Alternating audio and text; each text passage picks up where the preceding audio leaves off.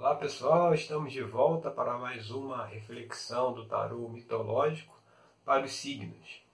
Agora falando sobre o signo de Leão. Vamos ver qual é a mensagem né, que o tarô traz para o signo de Leão para o fechamento do ano de 2019. E aí quando eu fiz a abertura aqui, a primeira carta que saiu foi o Nove de Espadas. Essa carta ela representa a culpa, né? o, remorso. ela está ligada a alguma, alguma sentimento de culpa em relação a alguma coisa que foi feita no passado. Dentro do tarô mitológico, o, o naipe de copas ele conta a história de Orestes e a maldição da casa de Atreu. Nessa história, Orestes, a, a mãe dele, né, é, lá com a amante, matou o pai de Orestes, que, que era Agamenon, né, aquele que fez a, a, a viagem lá para Troia para lutar na guerra de Troia. Né? Então ele, ele a, a mãe dele se juntou com a amante e matou o pai. Então Orestes é visitado pelo deus Apolo que diz que ele tem que vingar a morte do pai. Então ele vai lá e mata a mãe né, e vinga a morte do pai. E aí com isso ele tem esse sentimento de culpa, né? Por ter matado a mãe, né? Apesar de estar vingando a morte do pai. Aqui, é, é, essa carta ela, ela, ela mostra uma relação de culpa, provavelmente com alguma coisa relacionada à, à figura materna, né? E influenciada pela figura paterna. Porque aqui na segunda carta que saiu, que foi o Sol, não por acaso é a, é a carta que representa Apolo. Você vê nessa história aqui do naipe de espadas, Apolo é que orienta Orestes a vingar o seu pai, né? Então é como se foi, foi, foi uma atitude tomada, né? Baseada é, em agradar ao pai, né? Uma atitude às vezes tomada sem muita clareza, sem muito amadurecimento, né? Alguma coisa de repente precipitada, só para poder agradar ao, ao pai, né? E aí quando a gente vai para a terceira carta da abertura, que foi a carta do mago, né? Que é a carta cabeça que está aqui por cima, pairando pela situação, a gente vê que nesse caso aqui, dessa abertura, nessa interpretação, é, é como se a é como se a motivação tivesse algo também de, de, de precipitação, né? de algo pueril, né? porque Hermes ele é retratado também é, na figura aqui do mago, né, representa também o deus Hermes, e ele é visto como o eterno adolescente, né? aquele que não amadureceu. Né? Normalmente Hermes e Dionísio ali é que são, são vistos, são analisados em um aspecto né? dessa forma. Então é como se, se o, mostra mostra essa, essa coisa da precipitação, né? De repente essa questão de culpa aqui do passado tivesse alguma coisa a ver com algo precipitado, né? E aí quando a gente vem aqui para a terceira carta, que foi o, o Três de Paus, a gente vê aqui Jazão, né? Que ele... Aí você vê que é, a relação com o pai de novo, né? Jazão, ele, ele... O pai dele que tinha direito ao trono, né? E acabou que no fim das contas o tio, que é esse que está aqui deitado no chão, né? Pélcias, ele, ele acabou que usurpou o trono do irmão. Então Jazão vem e, e, e reivindica né, o trono do que seria por direito dele, né? Porque o trono era para ser do pai dele, o tio veio e usurpou. E, o, e ele e o tio prontamente, né, ele tinha recebido uma, uma, uma profecia que ele poderia ser destituído né, por um rapaz que aparecesse para ele de, descalço, né, calçando apenas uma sandália. Aqui você vê que Jazão tem uma sandália aqui, mas no outro pé ele não tem. Então o rei, vendo que, que poderia estar se cumprindo a profecia, ele imediatamente dá a, a coroa para Jazão, né? mas é, aí ardilosamente ele faz toda uma argumentação de que não adiantaria Jazão ser rei se não tivesse, se não recuperasse lá o Velocino de Ouro, né? É, outra história. E aí, isso aqui mostra o quê? Isso aqui mostra que é o início, né? Um, foi uma, uma vitória, né? Mas uma vitória que, que é, vamos dizer assim, uma vitória meio que incipiente ainda, né? Era como assim, pô, o Jazão tinha que ir lá buscar o, o direito dele, reivindicar o direito ao trono, imediatamente quem estava usurpando, que era o tio dele, se ajoelha, senta e oferece a coroa, ou seja, já ganhou o jogo, né? Então, assim, mostra que é, é, nessa, nessa questão aí envolvendo talvez o pai, né, a gente vendo isso por conta da história da carta aqui do Nove de Espadas e logo a carta que vem em seguida, né, que mostra o que influencia é, positivamente ou negativamente, né, para melhor ou para pior, a figura de, de Apolo. Então, assim, e, aí aqui Jazão ele está indo para honrar né, o pai, assim como Oreste quis honrar o pai, e olhando a carta 3, que é, para esse aspecto do Hermes, um aspecto mais pueril, né, mais, mais é, imaturo, né, aqui mostra uma relação de, de ele também vai defender o direito do pai e aí ele já recebe logo a coroa e ele acha que já ganhou o jogo, né?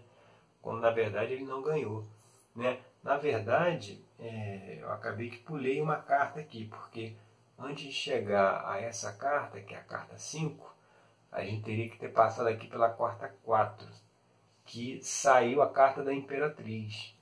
Então você vê que está meio que encaixando sim um pouco do jogo, né? Porque da mensagem, porque você vê aqui tem a primeira carta fala de culpa, né?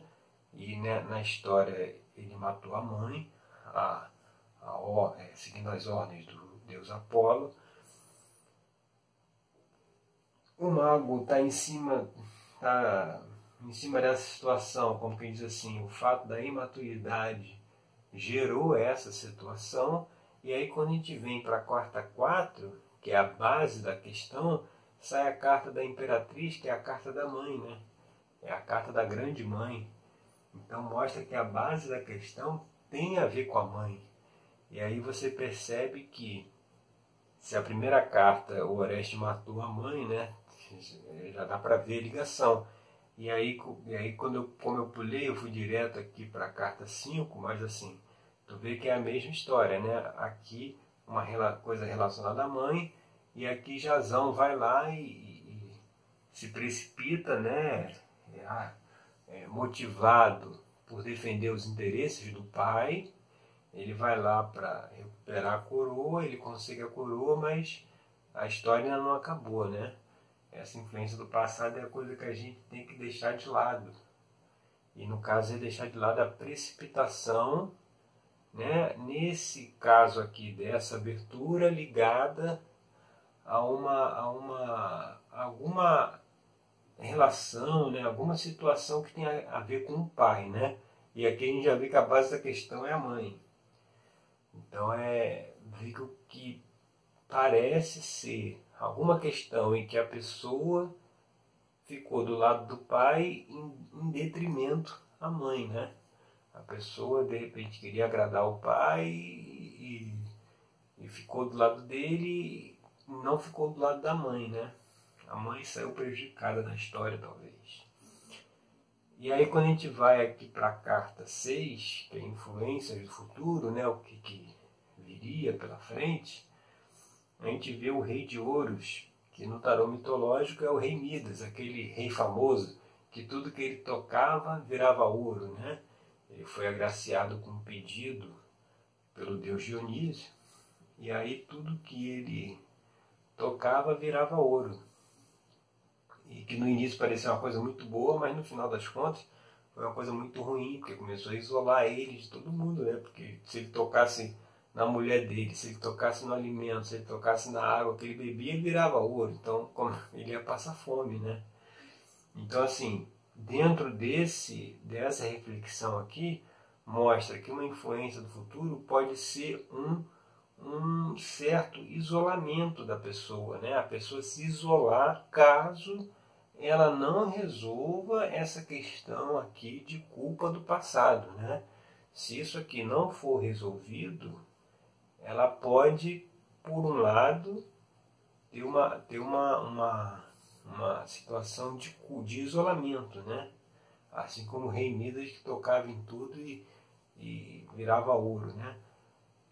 Por outro lado, também, caso isso seja resolvido, a perspectiva futura também é positiva, no sentido de, de, de, de criação, de crescimento material também. Né? Às vezes, muitas vezes, uma questão, porque assim, na vida é, tudo está interligado, não tem assim, a parte profissional é uma coisa, a parte emocional é outra, a parte de relacionamento, vida amorosa, espiritual, não está nada estanque, uma coisa está relacionada com a outra. Então, muitas vezes, esse sentimento de culpa que a pessoa tem, essa relação talvez aí mal resolvida com a mãe, né? Isso traz também dificuldades também na parte financeira, né? nos negócios, né? porque a, a vida é um, é um, é um conjunto. É, a, a, o equilíbrio tem que ser em todas as áreas. Né? Se tem uma área que está desequilibrada, isso acaba puxando as outras também. Então, quando a gente vem agora aqui para a sétima carta, que saiu, que a sétima carta geralmente é uma extensão da primeira, ele vem aqui com o cavaleiro de espadas, que é o elemento ar, né? esse, esse elemento mutável, volátil. Né? E essa carta ela anuncia uma uma mudança repentina na vida da pessoa, né? assim como o ar, né? que uma hora está aqui, daqui a pouco está lá do outro lado. Então, assim, isso mostra que assim, é, essa, essa situação aqui de culpa, que, a questão lá envolvendo a mãe que, que gerou essa, essa situação de culpa, isso aí causou também uma mudança repentina na vida da pessoa e também agora né, resolvendo essa questão, né, equacionando, vai ter uma mudança repentina também né, na vida da, da pessoa que está passando por isso. Né? E, e, e também assim, é, essa carta 7, ela mostra também a posição atual onde a pessoa está. E o cavaleiro de espada, né, na verdade, que são dois, né, que são gêmeos, Castor Pollux, é, ele mostra também aquele, aquela, aquela coisa mais mental, sabe? Aquela coisa mais. É, menos sentimento né? e mais razão, né? sem se preocupar muito com os sentimentos dos outros. Né? Então, assim, mostra que, assim, provavelmente numa, numa, na posição atual, a pessoa pode ser uma pessoa assim que. É, é, vamos dizer assim, entre aspas, né? Um pouco insensível, né, que não se preocupa muito com, com, as, com, as, é, com as emoções das outras pessoas ou com os sentimentos, né? E o fato de não se preocupar com isso pode haver por esse sentimento de culpa que está aí reprimido por essa situação aí com a mãe, né? Porque é, é, a figura do feminino, né? É a figura da parte sentimental também, das emoções. E, e se a gente tem alguma questão né, aterrada aí, alguma questão reprimida com a mãe, com o feminino, isso nos leva a ter um comportamento mais dessa forma mesmo, mais frio. Né? É, é uma carta assim, é, é uma, é um caminho mais para o masculino, né? aquela coisa mais racional, mais intelectual, sem muito sentimento. Né? E é uma coisa que que desenvolve na pessoa se ela justamente tiver aí um desequilíbrio com essa parte feminina, né? Porque ela é a parte feminina que traz esse equilíbrio, para não ficar tão mental, né? Então, assim, é o que eu quero, pronto, acabou e não estou preocupado com as consequências, se isso aí vai ferir alguém, né? E aí quando a gente vem agora para a oitava carta, que, que é o, o ambiente, né, o ambiente externo que a pessoa se encontra, né, como a pessoa é vista, cai a carta da, da força, né, onde tem Erax aqui lutando contra o leão de Nemeia. Né. Essa carta aqui, no contexto, ela representa é, essa luta contra, contra esse, esse orgulho também, sabe? Às vezes, muitas vezes a gente não quer é, se reconciliar né, com essa pessoa aqui do passado por conta do orgulho, né? Então mostra assim que, que essa situação, né, o ambiente que está inserido nessa situação é uma luta também contra o orgulho, né? Numa pessoa aí que está muito mental, né, sem muito sentimento, mais com a parte mental, uma questão de, de, de uma luta esse, contra esse instinto assim, do orgulho que não deixa a pessoa baixar a guarda, olhar para aquela situação que provavelmente foi cometida lá atrás, numa, numa situação meio infantil ou imatura, né? precipitada, né? como diz aqui o Três de Paus, né? uma atitude de repente vamos dizer, digamos que seja isso, que ficou do lado do pai em detrimento da mãe, mas ficou do lado do pai, é, por exemplo, eu já vi um caso que é, quando o cara tinha três anos, ele descobriu que a mãe tinha traído o pai. E aí, por conta disso, ele acabou que hoje já é adulto, né? Mas assim, na vida dele os relacionamentos sempre terminam por conta de ciúmes, né?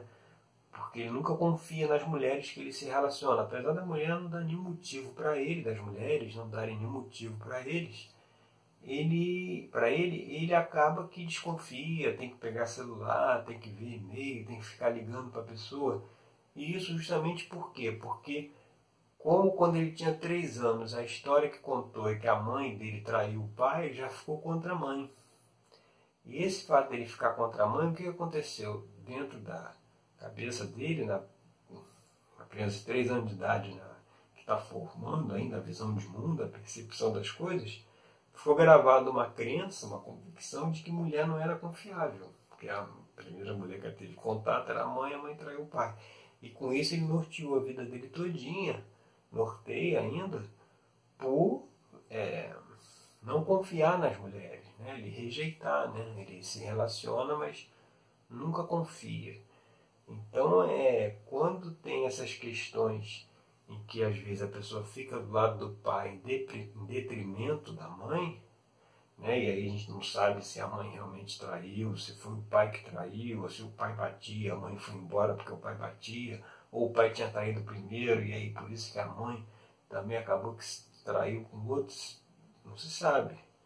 Né? Por isso que são questões que precisam ser analisadas né? e muitas vezes ressignificadas também, até para que a pessoa saia desse padrão de comportamento que ela está. Mas você vê, numa situação em que a pessoa se coloca no lado do pai, e aqui a gente vê que Oreste foi vingar a morte do pai, Jazão foi, foi recuperar o trono do pai, Orestes orientado pelo deus Apolo. Aí pode ter pode ter na, na época, pode ser um, é, o que norteou foi uma imaturidade, você vê. O, o, se a mãe traiu o pai, o cara já bandiou pro lado do pai e, e a mãe não prestava, você vê. Não tinha maturidade para ter essa, essa, essa, essa conclusão, né? Para concluir isso, né? Então, assim, isso acabou que leva numa situação né, que as coisas ficam complicadas. Né? Quando a gente vai agora para a carta número 9, que é a carta que conta as esperanças e os temores, aí veja quem apareceu. A Rainha de Espadas, que é representada pela figura de Atalanta, que era uma filha que não, era, não foi aceita pelo pai, porque o pai queria que tivesse nascido um homem. Então, ela busca o tempo todo a, a, a aceitação do pai, né? ela busca, ela, ela, ela quer o acolhimento do pai, quer estar do lado do pai. Então ela leva a vida dela é, até se, com, com, certas atitudes masculinas, né? É, ela foi campeã, né? De, conta o mito que ela era campeã de corrida, né? ela não tinha homem que corresse mais do que ela. E ela fazia isso tudo para poder chamar a atenção do pai, para poder ser acolhida novamente por ele. Então você vê, aqui como esperança e temor, o temor da pessoa era não ser acolhida pelo pai. E aí, por, por ter esse temor de não ser acolhido pelo pai, né? ou até um temor de se, se reconciliar com a mãe, o pai pode ficar chateado, aí por isso que deixa essa questão aqui debaixo do pano. Né? Mas é uma questão que influencia, inclusive até a parte material também. Né? Essa, esse problema aí mal resolvido, porque é lógico, se não se tirou o princípio feminino aqui da história, né, que você é uma pessoa muito mental, isso acaba sendo trazendo dificuldade para os relacionamentos, né? Até mesmo relacionamento com colegas de trabalho, com subordinados, né? Se você não, não, não tem um olhar mais compassivo, mais acolhedor, isso fica tudo muito no mental, né? E aí você vê aqui como vem, e ela aqui, a Rainha de Espada, ela é muito mental, né? Ela é muito, é, meio aquela coisa do ferro e fogo, né? sem também olhar para as questões de sentimento. Né? E aí, se essa questão aqui for equacionada da, da, desse sentimento de culpa aqui do passado, né, que provavelmente é uma coisa ligada à mãe, alguém que ficou do lado do pai, isso aqui sendo resolvido, o que, que vem para frente? Né? O que que o que que que está é, um caminho disponível? Aí já foi para o Cavaleiro de Ouro, que é representado por Aristeu, que é o filho do, do deus Apolo. Por, por acaso já você vê, está tudo circulando em volta dele, né? Filho do deus Apolo, e assim, você vê, vê aqui, ó, deixa eu pegar as duas cartas. Olha a diferença entre as duas, né? Uma é um, é um, é um cenário totalmente árido, as nuvens ali no fundo, ó. Deixa eu se pegar aqui ficar melhor. As nuvens aqui, é árido, né? As nuvens aqui no fundo é, parece de nuvem de tempestade, né? Por conta dessa, dessa, dessa coisa de, de, de luta, eles aqui estão empunhando, empunhando espadas, né? É, Castro e Pório eram lutadores, né? Então, assim, uma coisa de luta, de, de briga, né? De, de, ele mostra que é uma mudança repentina na vida, mas Acredito que seja uma mudança repetida a partir do momento que se resolve essa questão aqui da culpa, né? Mas olha a diferença de uma carta para outra, né? E são dois cavaleiros. Você vê aqui já é o completo oposto, né? Já não tem mais essa questão da luta, essa questão da, da aridez. Pelo contrário, aqui tem a fertilidade. O campo, o campo já está fértil, né? E é a mesma fertilidade que a gente vê que quem é que, que traz a fertilidade? Né? É Deméter a deusa da, da fertilidade, a mãe terra. Você vê, ela é fértil. Você vê, aproximando-se da mãe, né, o caminho é o que? É, é a última carta que sai, seria a situação futura, a carta 10, é um caminho de fertilidade. Na história de Aristeu, ele é um cara que ele está tá sempre ajudando as pessoas, está sempre tendo o um agradecimento público, ele está sempre indo de uma cidade para outra, o problema que tivesse ele resolvia e era muito bem aceito, muito bem acolhido. Você vê, ele certamente não teria problema de relacionamentos como teriam aqui os nossos amigos Castor e Pollux, né? Então, assim, o que mostra a mensagem do tarô mitológico, a reflexão para esse mês de dezembro aí, para quem é do signo de, de leão, essa reflexão de, de se avaliar é, questões do passado, né, que possam ter ficado mal resolvidas por ter ficado do lado do pai em detrimento da mãe, é o que traz para a pessoa ser uma pessoa muito, talvez, fechada, né, não, não muito boa nos relacionamentos, né? E se essa questão for resolvida, é isso, né? Que espera aí no, no futuro, né? Um, um campo fértil pela frente, né? E, é, e esse aqui é o, é, o, é o cavaleiro de ouro. Ouro é o elemento terra.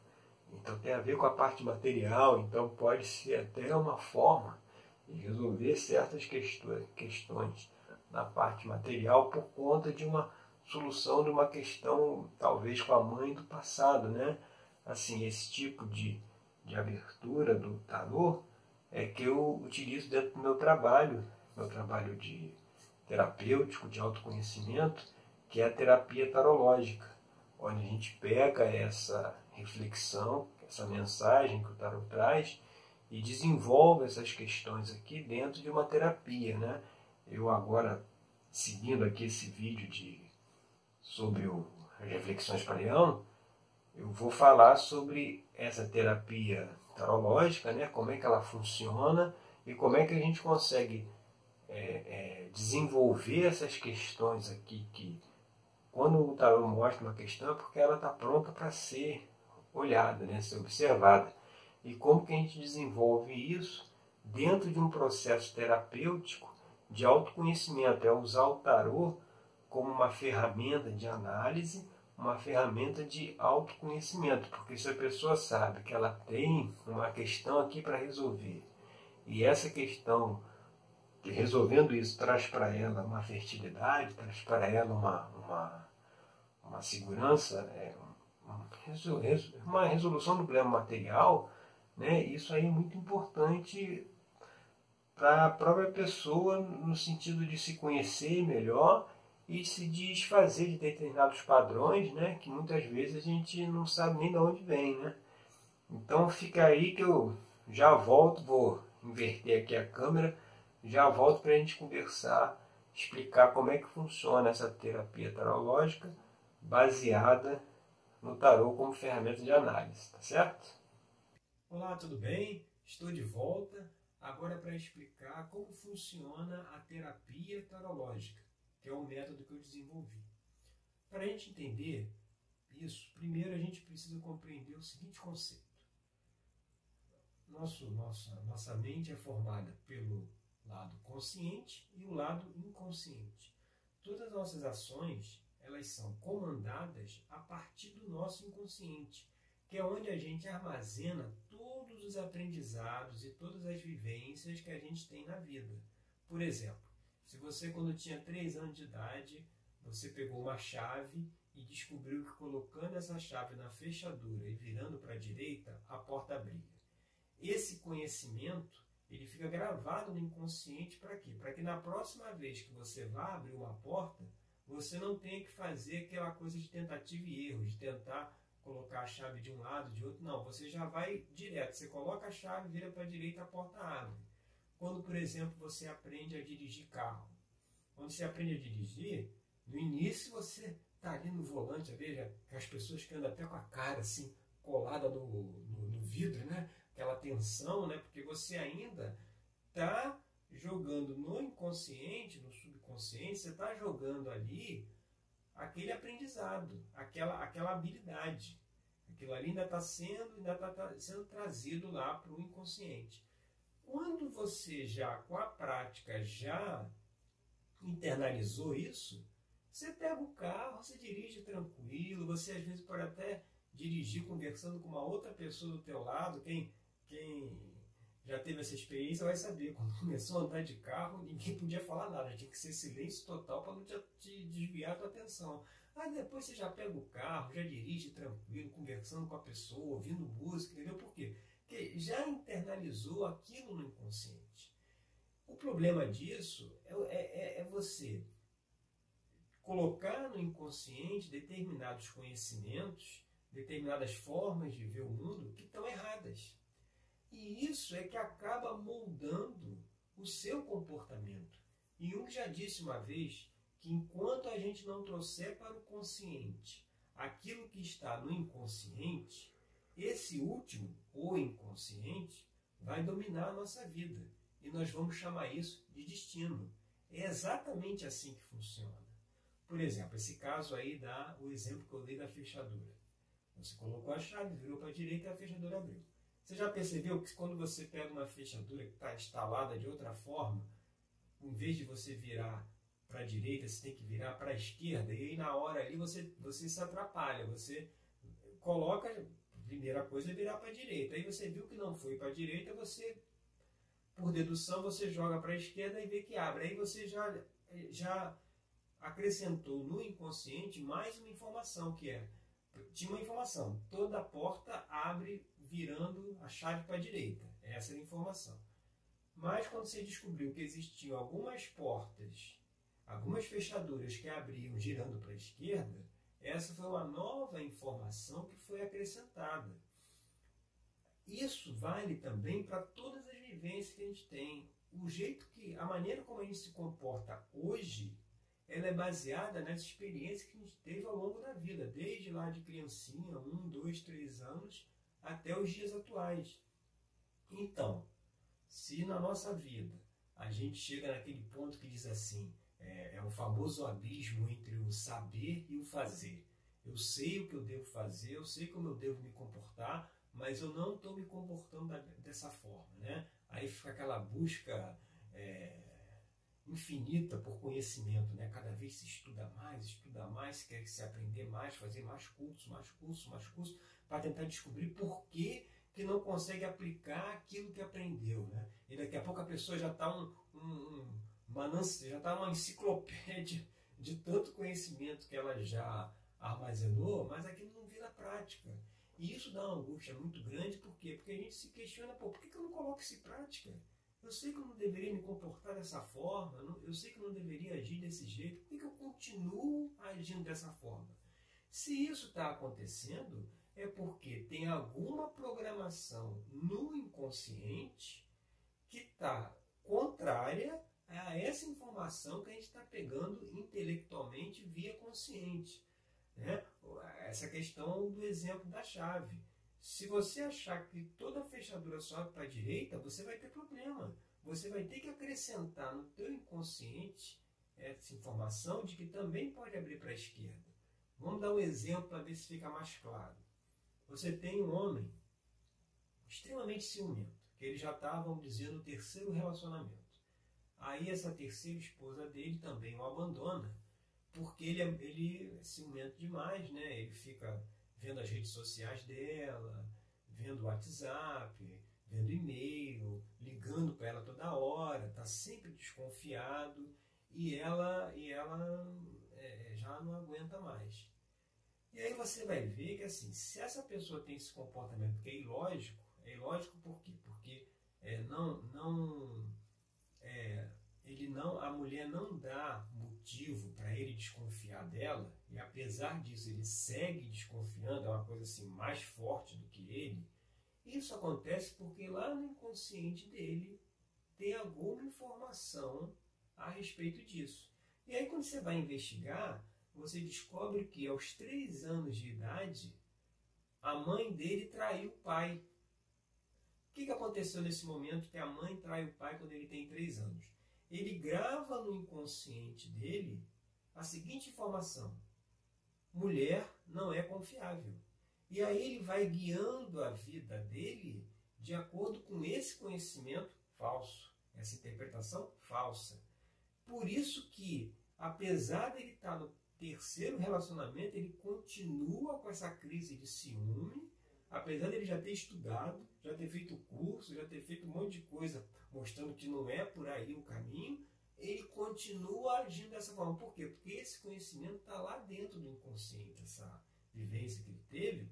Enquanto ele não olhar para isso e ressignificar, como é que ia resolver essa situação? Ressignifica. Ele pode chegar e dizer assim, conversa com o inconsciente, fala, olha, apesar de você, subconsciente, inconsciente, você ter gravada a informação que toda mulher é, não, não é de confiança, a coisa não é bem assim que funciona.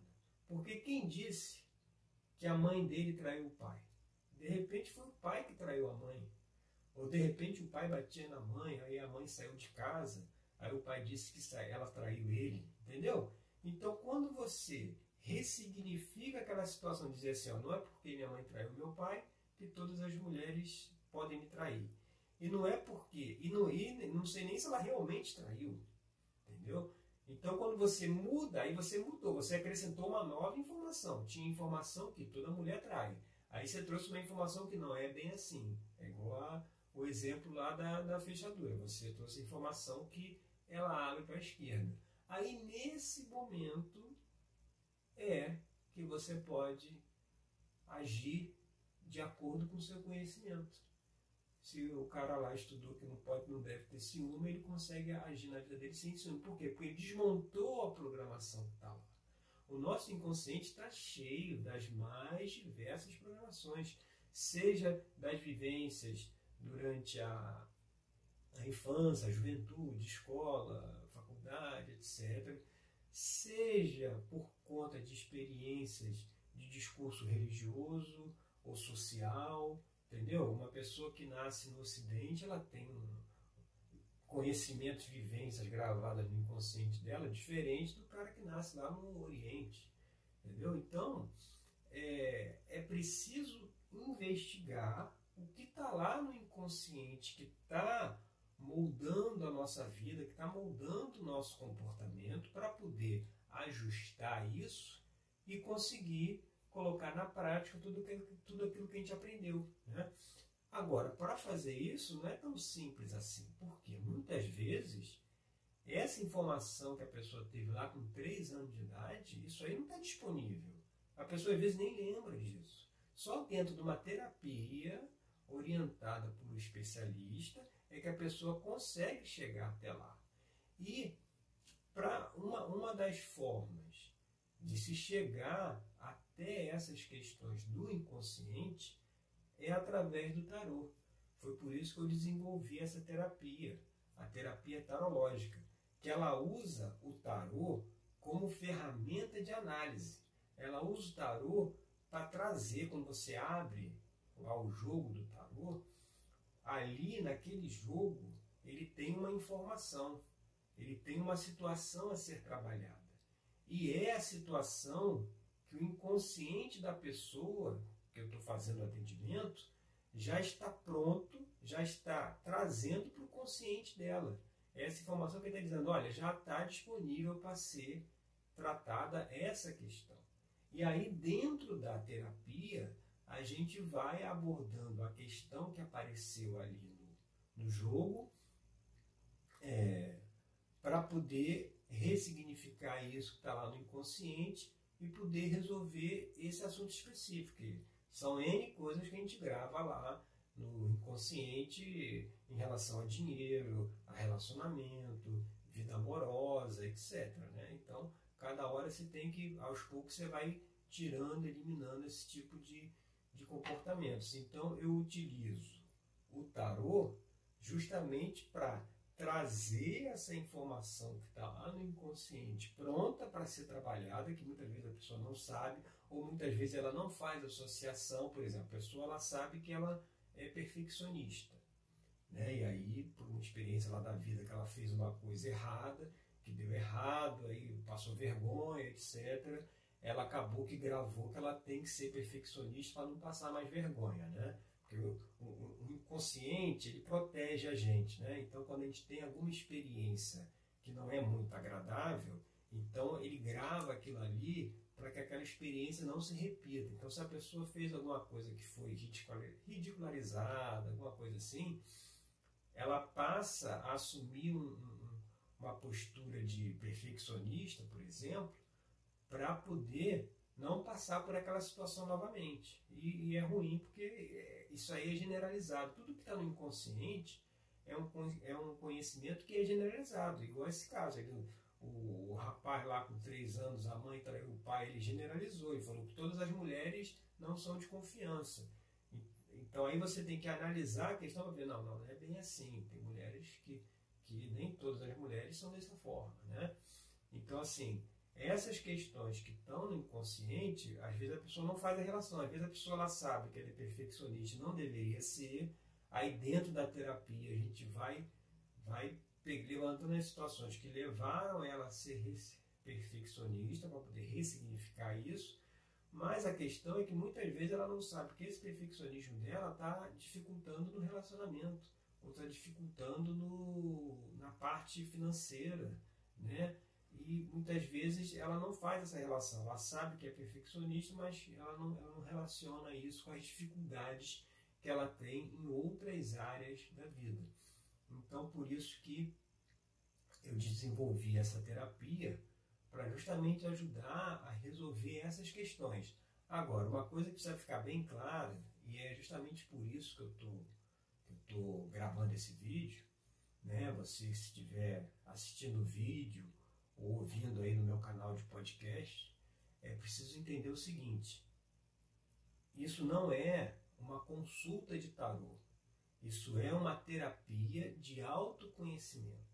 É voltado para aquelas pessoas que já chegaram à conclusão que para elas serem felizes, serem alegres, serem prósperas, não precisa que o mundo mude, não precisa que as outras pessoas mudem, as pessoas da, dos relacionamentos dela, né, seja profissional, pessoal, ela, ela já entendeu que quem tem que mudar é ela, a partir de ressignificar essas questões do inconsciente. Então esse é um trabalho para essas pessoas que já entenderam que elas precisam mudar. Por isso que é um trabalho de autoconhecimento e não é uma consulta de tarô, porque uma consulta de tarô geralmente é aquela coisa assim, abre-se, tem diversos métodos de você jogar o tarô, né?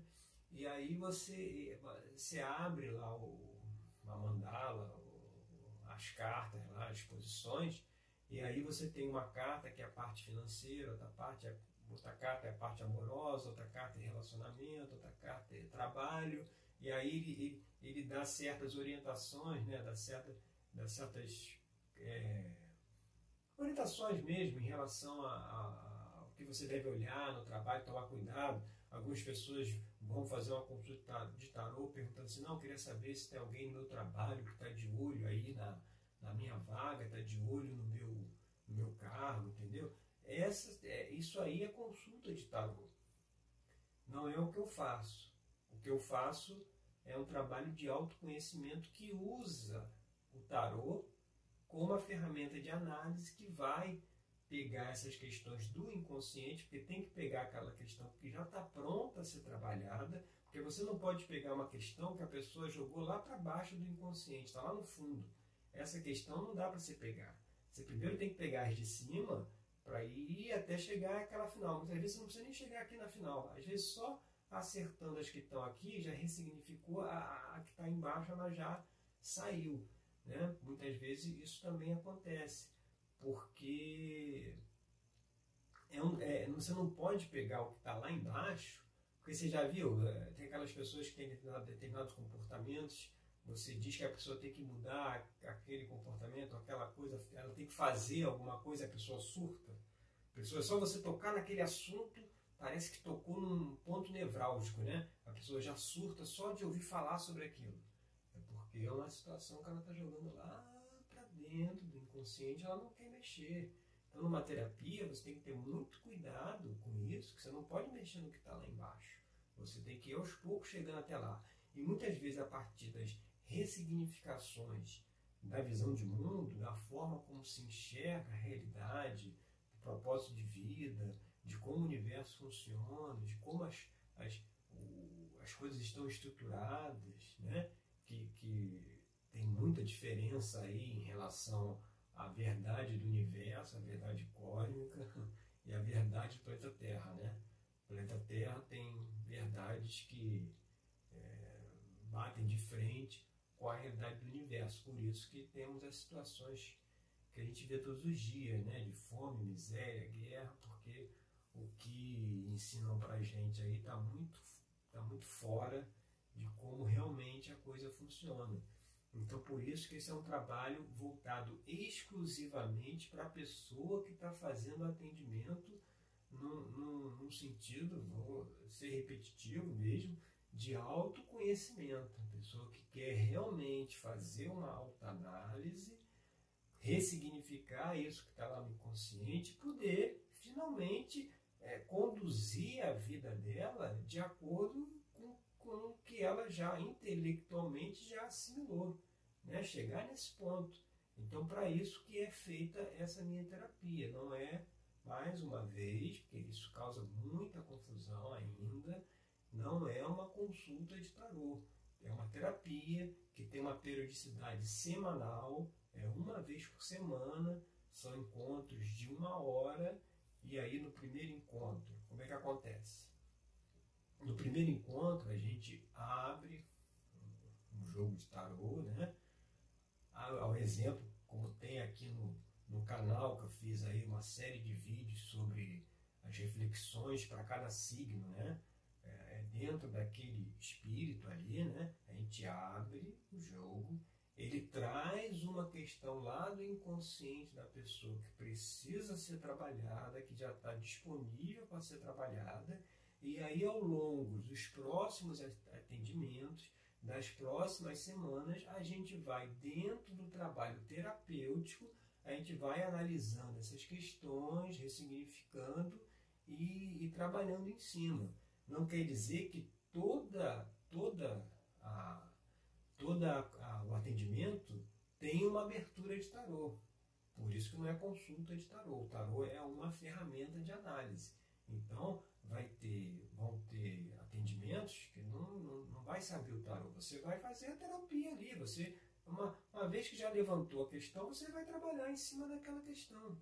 E aí sim, e aí seguindo por esse caminho, a gente consegue ressignificar, limpar isso que está lá no inconsciente e trazer uma vida de mais significado, né? de mais propósito, porque realmente é, é muito chato você cair no mesmo erro, fazer as mesmas coisas e o negócio não muda e você vai atrás de conhecimento, conhecimento, conhecimento, e daqui a pouco você já viu a mesma coisa 10 mil vezes e o, o barco não anda, porque tem coisa que está lá no inconsciente. E essa é uma metodologia que eu desenvolvi de você conseguir trabalhar com isso no inconsciente.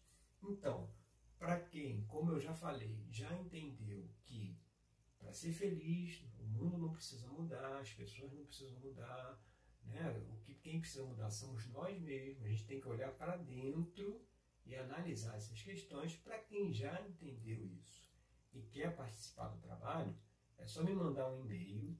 Manda um e-mail para pensar diferente. Esse diferente é com dois Fs. Pensar diferente gmail.com.